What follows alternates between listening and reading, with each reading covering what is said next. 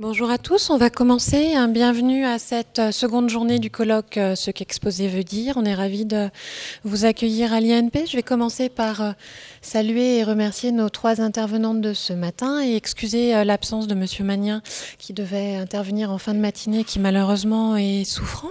Donc je vais, je vais vous présenter nos, nos trois intervenantes de la matinée, matinée qui sera consacrée à la thématique de la photographie, exposer la photographie et à l'ensemble des enjeux que, soulève cette question. Donc, Héloïse ça? Vous êtes conservatrice du patrimoine à la Bibliothèque nationale de France, en charge de la collection de photographies contemporaines, et vous êtes également historienne de la photographie. Vos travaux universitaires ont porté sur la photographie espagnole contemporaine. Et donc vous êtes commissaire de l'exposition Paysage français, une aventure photographique, qui a été présentée à la BNF à l'automne 2017. Julie Corteville, vous êtes conservateur du patrimoine, ethnologue de formation.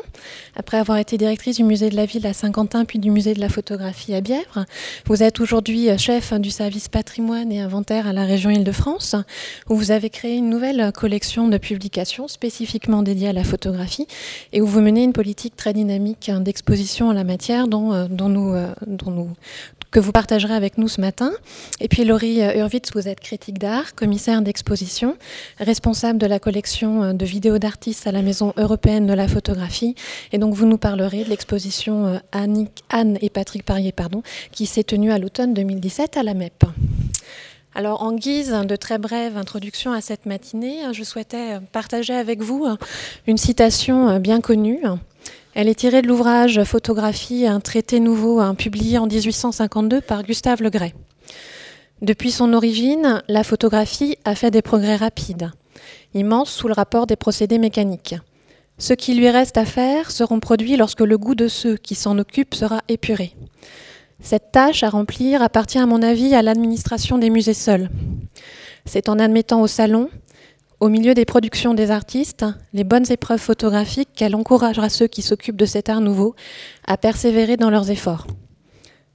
L'administration des beaux-arts doit des encouragements à la photographie comme à toutes les branches de l'art. Chacun s'étonne et regrette que l'administration ait refusé jusqu'à ce jour d'entrer dans cette voie. Mais on espère aussi généralement qu'il n'en sera pas de même à l'avenir, et que la direction des musées, mieux éclairé sur la portée et les services de la photographie, lui accordera l'année prochaine son droit de citer. petite, euh, petite citation qui nous permet de remettre en perspective et de gagner en profondeur de champ sur la question de la photographie. Force est de constater aujourd'hui que la place de la photographie au sein de nos institutions patrimoniales et muséales a bien changé, mais néanmoins, nous souhaitions interroger ce matin les enjeux et les problématiques spécifiques liées à l'exposition de la photographie et questionner notamment à travers vos interventions la manière dont ce médium peut être donné à voir dans ses multiples dimensions.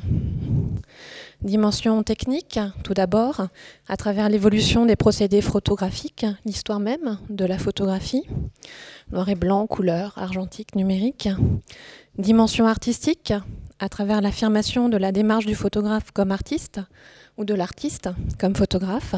Ça sera le cas notamment ce matin avec l'exposition Anne et Patrick Poirier, mais également la dimension euh, documentaire, historique, sociologique ou politique de la photographie, puisque les deux premières communications nous permettront de revenir sur la photographie comme outil de consignation, d'enregistrement du réel, outil privilégié de l'inventaire, des inventaires, inventaire géographique, description des paysages et des territoires, mémoire de ces transformations et de ces mutations. voici, euh, voilà, ces quelques mots étant posés, nous allons commencer avec l'intervention d'Héloïse Conessa sur l'exposition de la BNF. Merci.